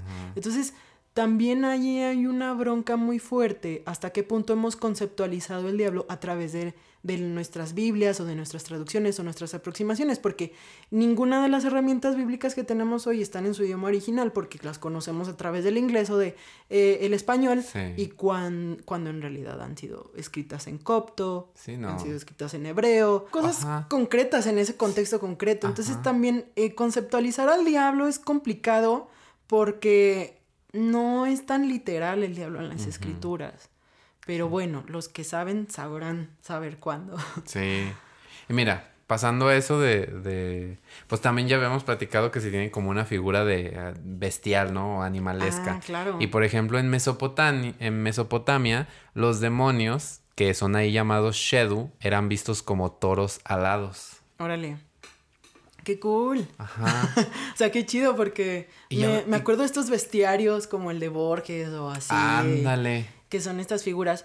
Y, y en concreto, sobre todo en la, de- en la Edad Media, empezó a conceptualizarse y a ilustrarse la figura de lo que es el Satán. Pero hay una cosa muy importante. En la estética del mal o de la maldad, tenemos que tener bien claro que la manera en que representamos al demonio es nada más una aproximación conceptual a lo que es. Al final de cuentas, eh, según las tradiciones judio-cristianas y en general la imaginería católica, no son seres con cuerpo, ni ni siquiera los ángeles. De hecho, no sé si has escuchado que los ángeles, eh, si tú los ves, son una cosa tremendamente horrenda. O sea, Ah, sí, tienen muchos ojos y no sé cuánta Sí, cosa. que te, te mueres de verlos, del susto. Ajá. Entonces, bueno, a final de cuentas son seres espirituales según, según estas mismas tradiciones que no tienen necesariamente una, una figura. Forma. Y hemos logrado a través del tiempo darle la forma, pero te preguntarás por qué, o sea, por qué animales Ajá. y por qué un collage de animales. Lo que pasa es que Satán siempre se ha visto como una figura adversaria, una figura deforme, que retuerce, Retadora. reta, que es distinta a, lo- a la regularidad y a lo bueno. O sea, que se sale de lo que se supone que debe de ser. Entonces, eh, se ha generado esta idea a través, sí se han tomado muchos este, elementos, por ejemplo, eh, Baco se ha tomado, o se han tomado otros este, dioses griegos, eh, el carnero, para representar esa la bestialidad serpiente. Y se conjunta con otros elementos, pero es como por esta necesidad de representar lo deforme o la estética de lo que debería de ser lo malo o lo que no es O regular, que no es simétrico, que no es concreto. Sí, está muy cabrón. Yo me acuerdo que cuando veía una película de estas así antiguísimas, de las de Moisés, me acuerdo que cuando Moisés ya pasaba así el, el, el, el mar este, y yo así ya bien inculto de eso, ¿verdad? Pero miren, muy apenas hice la primaria, digo la primaria, la, ¿cómo se llama? La primera comunión. La primera con... Ah, obligado. Eh, entonces me acuerdo, siempre se me va a acordar esta imagen de que cuando ya pasaban, como que ya era así como todos fiesta y que ya se habían librado y como que le rendían tributo a, a un toro. O sea, tenían la Ah, figura, ¿te acuerdas? Sí. Y que decían, no, es que eso es muy pagano y que no sé qué, Claro. y que están adorando al sol y que no, y que no tiene nada que ver con Dios. Y siempre, o sea, o tenía que tener cuernos. Sí. O sea, te- siempre era la figura así como de, de- del toro. De o la como- bestialidad. Ajá, o sea, como, como muy fuerte y negro, obviamente, ¿no? En, es- en ese caso específico, se empezaron a desesperar porque Moisés sube al monte y los deja solos. Y los Ah, deja solos por muy, mucho rato. Entonces Por dice, no, piedras". pues ya se fue. ya no hayamos ni qué hacer. Vamos a crear un dios a nuestra imagen. Vamos a fabricarlo nosotros. Y juntan todos los aretes y lo que portaban todos los de ahí en ese momento. Y empiezan a formar una, una imagen, le llaman. Entonces, este, eso es a lo que, por así decirlo, no le gusta a Dios, que se formen ídolos, que se formen estas especies que tú adoras por ser el objeto, no por lo que representa. Ajá, ajá, sí. Muy irónico. Muy ¿no? irónicamente, que, ay, no, bueno, eso es, fíjate que ese es otro tema Sí. que hasta cruza el protestantismo, que cruza hasta temas muy delicados y, y separaciones históricas entre iglesias. Otra cosa aquí, este, también como dato curioso, es que la mitología hebrea popular considera que los demonios tienen cierta independencia de Dios y que vienen de un plano inferior al celestial. Órale. Interesante, mu- muy, muy interesante como toda la cosmología o cosmogonía más bien hebrea. Por ejemplo, también los iblis, me parece que así se pronuncia, son los demonios en el eh, en la tradición ¿Hebrea? este, hebrea. Sí. Oh. Y no sé si hay una película muy interesante también. Ahora sí, ya yo hablando de Ah, películas, ya, y es de las poquitas hora. que he visto. es de las poquitas que he visto. Este, que se llama, creo que Posición Infernal, no me acuerdo. Pero habla sobre de una caja que contenía un demonio. No sé si tú la has visto. Es- es- No. Que contenía un iblis. Sí. Y esta caja, eh, de hecho, la película se hace porque en eBay postean la caja. Guau. Y dicen, ha pertenecido desde este tiempo a estos propietarios en Europa y el día de hoy llegó a mis manos, pero la quiero vender porque yo estoy sufriendo estos fenómenos paranormales y los antiguos propietarios lo están sufriendo y según la tradición judía, contiene un demonio. Entonces... La, la caja de Pandora. Prácticamente. Entonces, este, no, se vuelve loca las redes y se vuelve viral. Se y, vuelve viral. Y de hecho, hasta se termina subastándose de que Y gente que tiene. Ajá, hay gente que tiene esta necesidad tal vez de comprender o, o simplemente como de curiosear el morbo, Sí, de sí, sí. saber, a ver, si será que existe. Eh, se venden, se venden un precio como tres, cuatro veces este, a lo que originalmente se vendía. Y luego después nació una película y Mm. muchos de los sucesos como paranormales rondan el, la filmación de esta película también. Oh, ya. Así como estas películas también que ya ves que dicen, no, las consecuencias de haber filmado Claro. El Exorcista o Sí. esta otra. Ya nomás para terminar estos puntos, porque son varios, pero bueno, me gustaría también mencionar este que dice, en el judaísmo se acepta plenamente la existencia de los demonios. El judaísmo llama al jefe de los demonios Samael. Ok, sí. De hecho, también tienen ellos, al igual que en la religión católica, bien instituido cómo debe de ser el ritual del exorcismo. Y, y se necesitan, por ejemplo, 10 personas que estén alrededor del poseso y una tiene que tocar el cuerno de un carnero eh, para ahuyentar digamos, este, el son- eh, a los espíritus, porque a través del sonido, alrededor. ajá, a través del sonido, y de hecho también en el cristianismo, luego a través de las campanas y de otros elementos, logran ahuyentar a estos espíritus inmundos. Wow. Otro aquí, bueno, en el hinduismo, un asura es el equivalente de un demonio, pero a diferencia del cristianismo, los asuras no están fundamentalmente en contra de los dioses.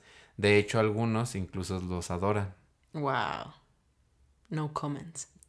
O sea, es que dependiendo Sí. del lugar, ¿no? También Claro. está. Sí, son, son construcciones sociales de la maldad y, y cómo a veces la maldad en esas sociedades no, se contrapone, o sea, Ajá. es necesaria porque hay equilibrios. Exacto. Y bueno, aquí dice que la Iglesia Católica no solo cree en los demonios, sino que cuenta con un equipo especializado para realizar exorcismos oficiales, los cuales hay que solicitar con antelación y el caso debe ser evaluado antes de proceder al exorcismo. Ay Dios, vamos a entrar a terrenos bien difíciles. Y otro punto aquí es que solo los obispos, autori- solo los obispos autorizan exorcismos. Claro, eh, estructuralmente solo el obispo tiene la capacidad de hacer un exorcismo o en su defecto tiene puede darlo a determinados sacerdotes según vea o considere prudente.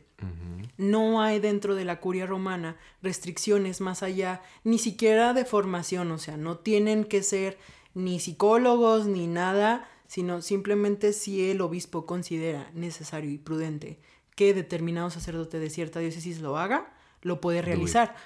La cuestión aquí que me parece que debemos de matizar o abordar es que si usted allá en casita nos está escuchando y usted Podcast dice, ajá, podcast escucha, y usted dice, ¿sabe qué?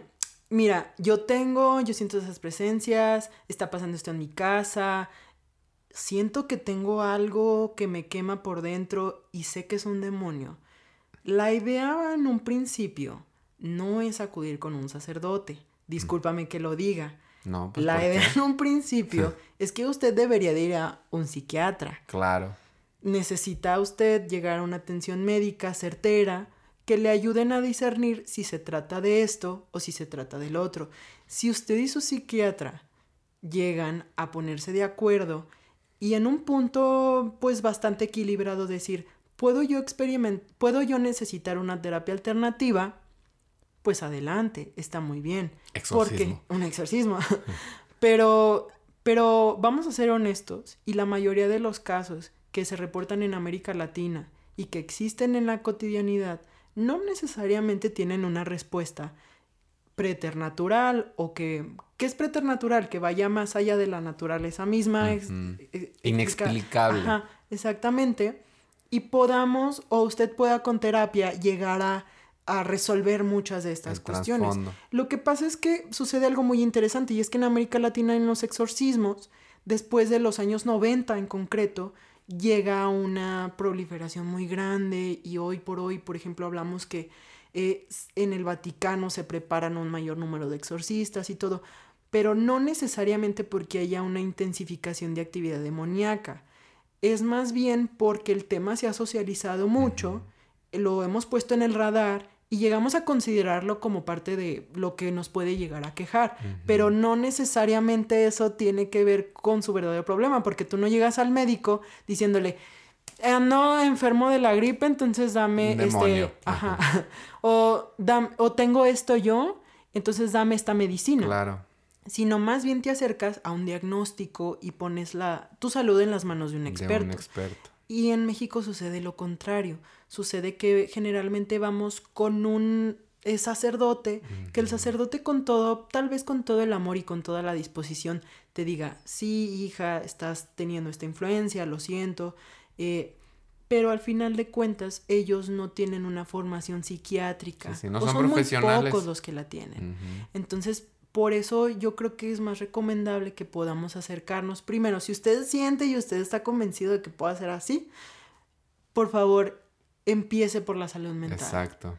Porque el mismo exorcista, el, exorcista más grande del que tuvo el Vaticano, que era el padre Gabriel Amor, recomendaba, o más bien, no recomendaba, sino estaba consciente Mencionaba. si no estaba consciente que casi el noventa y tantos por ciento de sus casos no tenían que ver con la posesión satánica. Y yo me atrevo a decir que ni siquiera el 99, tal vez el 99.9 Ujú. de los casos, porque estas, de verdad, si el fenómeno del exorcismo podemos ac- acreditarlo como algo que Común. sucede o es real, que, que está realmente en nuestras sociedades y que de verdad hay los espíritus de este, de este, de ese plano toman los cuerpos, esos casos son tremendamente extraordinarios. Sí, sí, sí.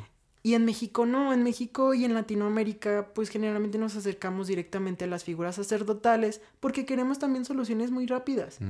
Y, en, y fíjate que en algunos casos, porque eh, yo he leído varios como casos de estudio acerca de exorcismos, ni siquiera todos logran tener o llevar a cabo el exorcismo o el ritual como Completo. completo, porque también están esperando en el sacerdote una solución rápida y definitiva de las cosas. Claro. Eh, el padre Fortea eh, reporta que, tristemente para él, hay un montón de personas que abandonan la terapia. O sea, Mm. que dicen, no, tú me estás pidiendo que me convierta, que haga esto, porque, o sea, para dentro del mismo canon y lograr sí, el sí. rito y demás, Tienes se te piden ciertas cosas. Ajá, exactamente. Entonces, muchos casos son abandonados también Sí, se así. Entonces, asustan y dicen él. entonces, tristemente pasa lo siguiente. No están teniendo la ayuda psiquiátrica que deberían de tener la mayoría de esos casos y ni siquiera la guía espiritual que puedan tener, que yo la verdad considero que es más importante en una primera instancia la ayuda psiquiátrica, porque en este país y en Latinoamérica y en muchas partes del mundo lo que necesitamos es sanidad mental. Claro. No necesitamos relatos extras, o sea, estamos hablando de que estadísticamente es improbable que te vaya a suceder y necesitas más bien tú atenderte mentalmente y eso es un tabú muy grande, o sea, eh, si hasta ahora hemos sido como muy laxos en decir puede existir, no puede existir, necesitamos ser más enérgicos para decir, a ver, no vamos a trabajar o vamos a vivir como que no existe y necesitamos ir a un profesional. Claro. No, y eso se me hace bien importante. Y también otra cosa que, que yo veo, o sea, de, a nivel Latinoamérica, es que tristemente que, que recurren antes de ir con un psiquiatra o ir con un psicólogo, etcétera, mm, también es la posibilidad económica que tienen las personas.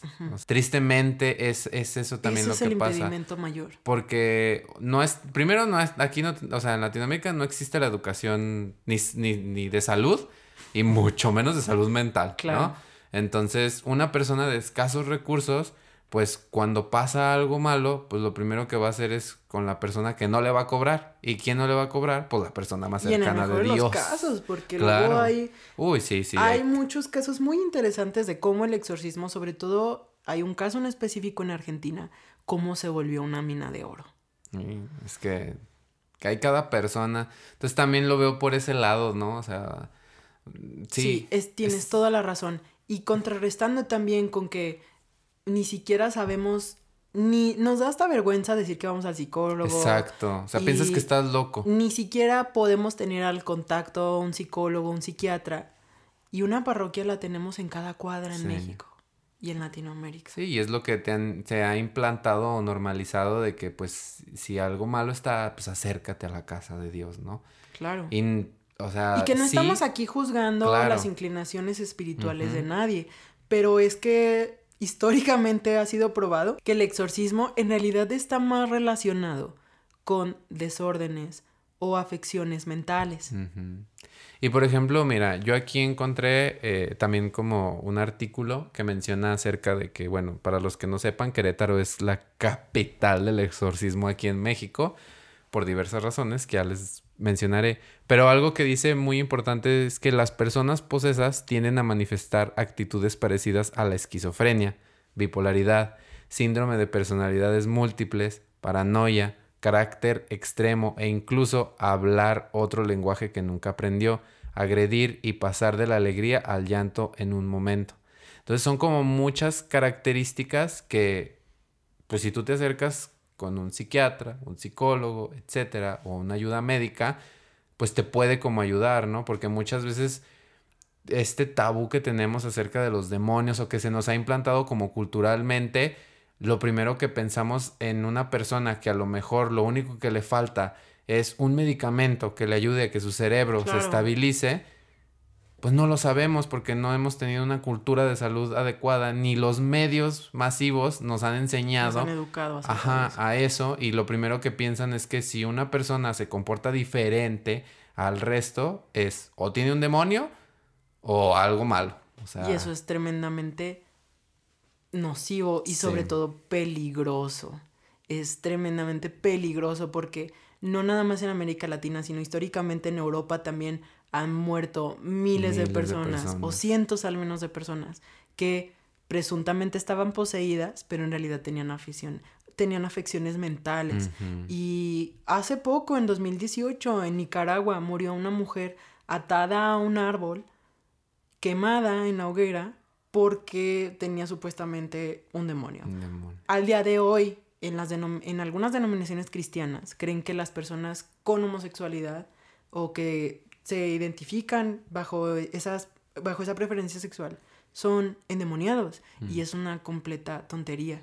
Eh, y lo digo con, o sea, lo digo así, es una estupidez, la verdad, porque ya, ya llegamos o ya se llegó al punto en esas reflexiones teológicas de que todo es un demonio y, y- y todo se puede curar a través de la palabra de Dios. O sea, que, repito, no estamos en contra necesariamente de eso, sino en que en realidad no, esa perspectiva no contempla otras perspectivas que son, me parece, más importantes, como la sociológica y la psiquiátrica.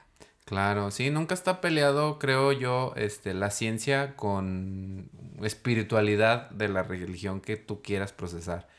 Pero sí es importante también entender que el cuerpo humano también tiene químicos que necesita y que a veces hay personas que o no los genera su cuerpo y por eso les da deficiencias en ciertas cosas. Se tienen que tratar para poder estabilizar eso y pues obviamente una religión sí te puede dar como una cierta paz, este, como de meditación, por así decirlo, que yo lo ser, veo. pudiera ser una solución meramente, por eso te, por eso te cuestionaba si ya después de el ritual que tú tuviste, Ajá. años después no volvieron a aparecer esos terrores nocturnos.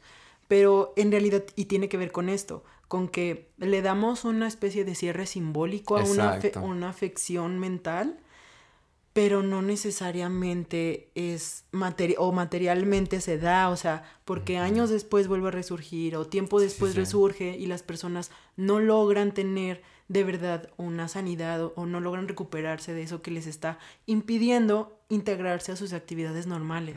Sí, a la sociedad. Claro. Y amigo, y eso mira, estamos hablando también, bueno, no sé, vamos a ver ahí los puntos que siguen. Ajá. Pero, ¿por qué también luego a veces hablamos de que la mayoría son, o que en- generalmente la posesión pues no existe como, como, lo, como lo pensamos nosotros y que se debe a otras afecciones como la esquizofrenia o trastorno, otros, Trastornos otros trastornos. ajá. Ajá.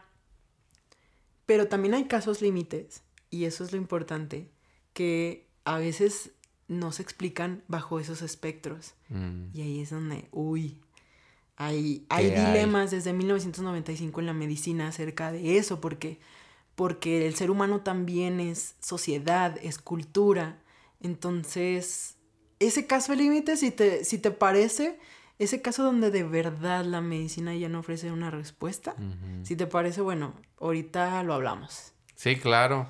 Cuando me mencionas ese tipo de cosas, o sea, ya de los puntos, este, datos curiosos, eh, a mí se me hace como, me recuerda, me remite mucho como a las personas que sufren estigmas, ¿no?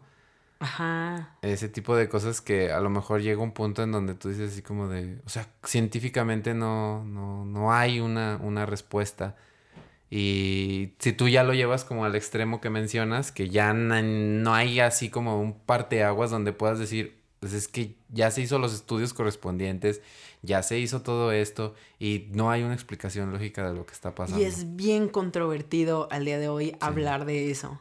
Y bueno, yo no soy ninguna autoridad para hablar en ese tema, pero, pero fíjate que vamos a decir que del 99.9% de los casos mm, se pueden eh, tratar con un tratamiento psiquiátrico, psicológico, ¿no?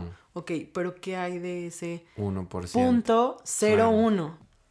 Porque existen casos especiales, pero son tremendamente extraordinarios.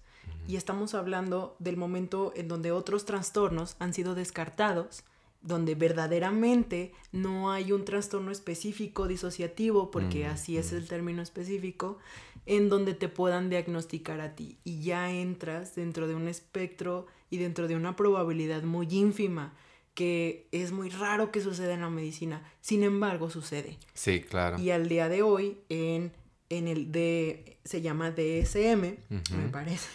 Si estoy en lo correcto. Sí. Lo más seguro es que sí. No, sí. En el DSM-5, desde el 4 también, y también en el CIE, que es la clasificación estadística internacional de las enfermedades y problemas de, relacionados con la salud de la. OMS. O sea, en esos dos manuales se contempla la posesión. Y se habla, por ejemplo, en el primero, te, lo, te voy a hablar rápidamente, que eh, se entra, entra dentro de la categoría de los trastornos disociativos. En específico se vuelve en el conjunto de los otros trastornos inespecificados disociativos Ok. y se llama en concreto de trance disociativo. Así se le Así llama, se de le trance llama, disociativo. Disociativo. Órale. Y también, bueno, ya en la clasificación de la OMS se le llama trastorno de trance y posesión. Ojo ahí, posesión. Posesión, tal cual. Y esto es muy importante. Si bien no ha habido como concepto, consensos muy claros sobre, eh, sobre cómo debe de tratarse las terapias y todo, simplemente porque su estadística es muy baja. En realidad son sucesos tremendamente especiales. Eh, sí ha habido como, digamos, como la idea de ponerlo dentro de los manuales psiquiátricos porque son sucesos culturales y religiosos que suceden. No tanto la psiquiatría está diciendo que el diablo existe o no existe, sino que las poblaciones dentro de una comunidad reportan esos males. A lo largo de la historia. A lo largo de la historia, simplemente hay una conferencia muy buena eh, que se da en 1995 y trata con maestría el tema. Y se estudiaron, por ejemplo, 437 culturas y en el 90% de las culturas se encontró posesión, y trance. Posesión. Entonces es un fenómeno que se repite culturalmente y simplemente la medicina no puede ignorarlo porque tiene una raíz hollywoodesca o histórica paranormal. o paranormal. Entonces, repito, no estamos legitimando, o no sé, la, la- la medicina no legitima la existencia demoníaca. Sin embargo, reconoce que es una afección que toca a poblaciones y que los inhabilita de, de- a las personas de continuar con sus actividades Vida normales. social. Entonces, esa es una de las tesis muy importantes en El Exorcista, amigo, que por eso luego tiene esa profundidad tan cabrona o tan que tanto a mí me gusta porque plantea y construye muy bien sus personajes al punto donde hay un discurso médico. Sí. Inclusive en el tráiler eh, recuerdo muy bien que dice, o hay un lugar entre la ciencia y la superstición y así, ¿no? Entonces a mí me parece tremendamente fascinante porque ya hablamos de los límites del conocimiento. Pero, eh, pero digamos que al exorcista termina decantándose por un lado paranormal de las cosas y legitima un discurso religioso. En el momento en que Reagan supera las leyes de Newton y se le va por los aires, ahí uno dice, mira, ya no, ni siquiera por la cara o su aspecto, porque está dentro de... Flotando. Ajá, sí, o sea, porque la cara, por ejemplo, ha sido algo que ella se hizo con el crucifijo y fueron heridas que fueron transformándose, etcétera, ¿no? Pero ya el hecho de flotar o tener estas habilidades Contorsionistas. Ajá. Bueno, que bueno, todavía eso se puede Eso explicar. puede, o inclusive se puede explicar, por ejemplo, la fuerza sobrehumana en Exacto. los procesos. Que en estados de alta, es- de alto estrés, ajá, de alto estrés, eh, las personas logran reaccionar de maneras que no se esperan y aparentan o dan la sensación de que tienen una habilidad, una fuerza sobrehumana. sobrehumana. Y aún más eh, se ha reportado a lo largo de la historia que muchas personas hablan en latín, pero generalmente las personas que los escuchan no conocen el latín. Mm. Entonces también, entonces ha sido como de Guashu que- guashá. Capaz Ajá. que está diciendo acereje, jadeje. Y uno se puede aprender frases en latín. Yo me sé el Ave María y el Padre Nuestro en latín. Y si te lo, si te lo digo, te va a sonar a ti algo demoníaco, Claro. cuando en realidad no lo es. Y Digo, mucha carpe gente. diem, quan credo apostolo. Y- Sí, entonces mucha gente a lo largo de la historia ha, ha estado expuesta a otras lenguas, etcétera, ¿no?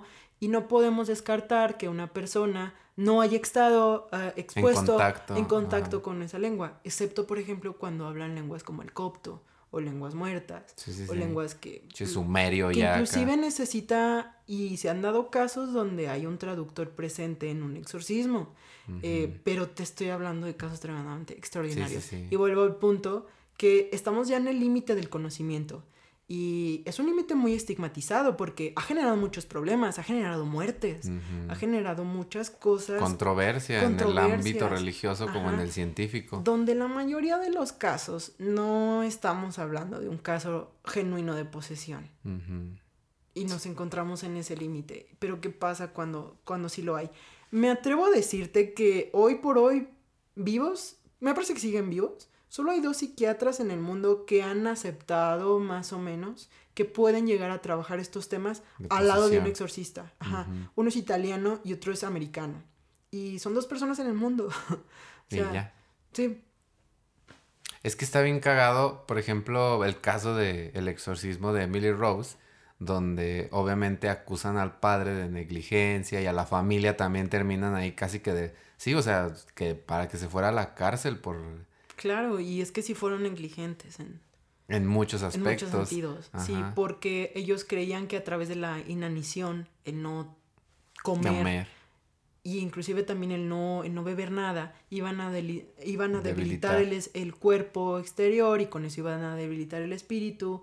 Y luego muchas veces en otras denominaciones cristianas y en, en el catolicismo también se les pide lo mismo a los pacientes. Entonces se vuelve un problema hasta de salud pública que no debe de existir. Y se vuelve en realidad un, un dilema muy fuerte también. Sí. Es por eso que los obispos tienen que autorizar y tienen que conocer los casos, no tanto porque hereden el poder mágico ni nada, Ajá. sino porque es que en realidad desde el siglo XVII la iglesia se dio cuenta que este no es un tema de, de tonterías, o sea que deben de ser muy cautelosos porque en España, por ejemplo, hay muchas demandas a sacerdotes católicos por, Práctica. por practicar un exorcismo. Y ni siquiera están... ¿Cómo se dice? Pues sí, o sea... eh, evaluados, no, no es la palabra. Ratificados. Ajá, o sea, por un obispo de que ahora hazlo, sino porque yo me voy a con la palabra de Dios. Claro, porque el exorcismo se, vio, se volvió parte del folclore del pueblo. Ser un héroe ahí, a fin de cuentas, ¿no? Sí, ya. Pues está, está muy interesante todo este tema. Ya tenemos que cerrar tristemente. No. Porque ya llevamos tres horas. Ay. Yes. y, y pues este podcast no puede durar tanto como yo quisiera. ya sé. Porque luego pues los podcast escucha dicen, bueno, ya, me voy a traumar. Mm, me gustaría ya cerrar con esto. eh, digo, si les interesa este tema de las posesiones y todo eso, bueno, Hollywood lo ha explotado así, pero bien cabrón. Todo lo vemos en películas, inclusive ya hasta mexicanas y cosas así. Mm, pero bueno, yo creo que una de las principales que podemos recomendar, tanto Beto como yo, pues es la El Exorcismo, la de la novela escrita, y que fue un antes y un después en muchos aspectos del cine de terror y más en este tema del exorcismo porque era como la, pues sí, la pionera en tomar esto por primera vez y mostrarlo desde un lado como el tráiler que mencionaste, ¿no? Ajá. Que te menciona acerca de... Está muy bien construida. Ajá, o sea, y todo visualmente, soníricamente, o sea, y a la fecha es como una película que te sigue emitiendo un cierto temor o desagrado, o algo te provoca. Mm, ajá, Aunque sea sí. muy, muy vieja, te sigue provocando algo. Y así como esa, pues puede haber tanto la de Emily Rose también, que es un caso súper sonado, muy famoso, como la de los Warren, de esta de, no me acuerdo si es la segunda o la tercera película ahí de... El universo del conjuro. Ándale, el Sí. universo del conjuro, claro, de esta familia en, en Inglaterra, que también ahí está tocada por Caso un demonio. Ajá, el caso de Enfield. O si nos vamos a España, también ahí hay una película que habla acerca de esto, donde por primera vez policía pues menciona que es un, o sea, que no tenía como una explicación tal cual y ella habla de un fenómeno parapsicológico por primera vez, ¿no? El caso Vallecas. Exacto, que en Netflix la pueden encontrar como Verónica. Yes. Que también, bueno, siento yo que es muy buena y, y, pues te entretiene. Y pues en fin, hay mucho tipo también de literatura este, en relación a esto.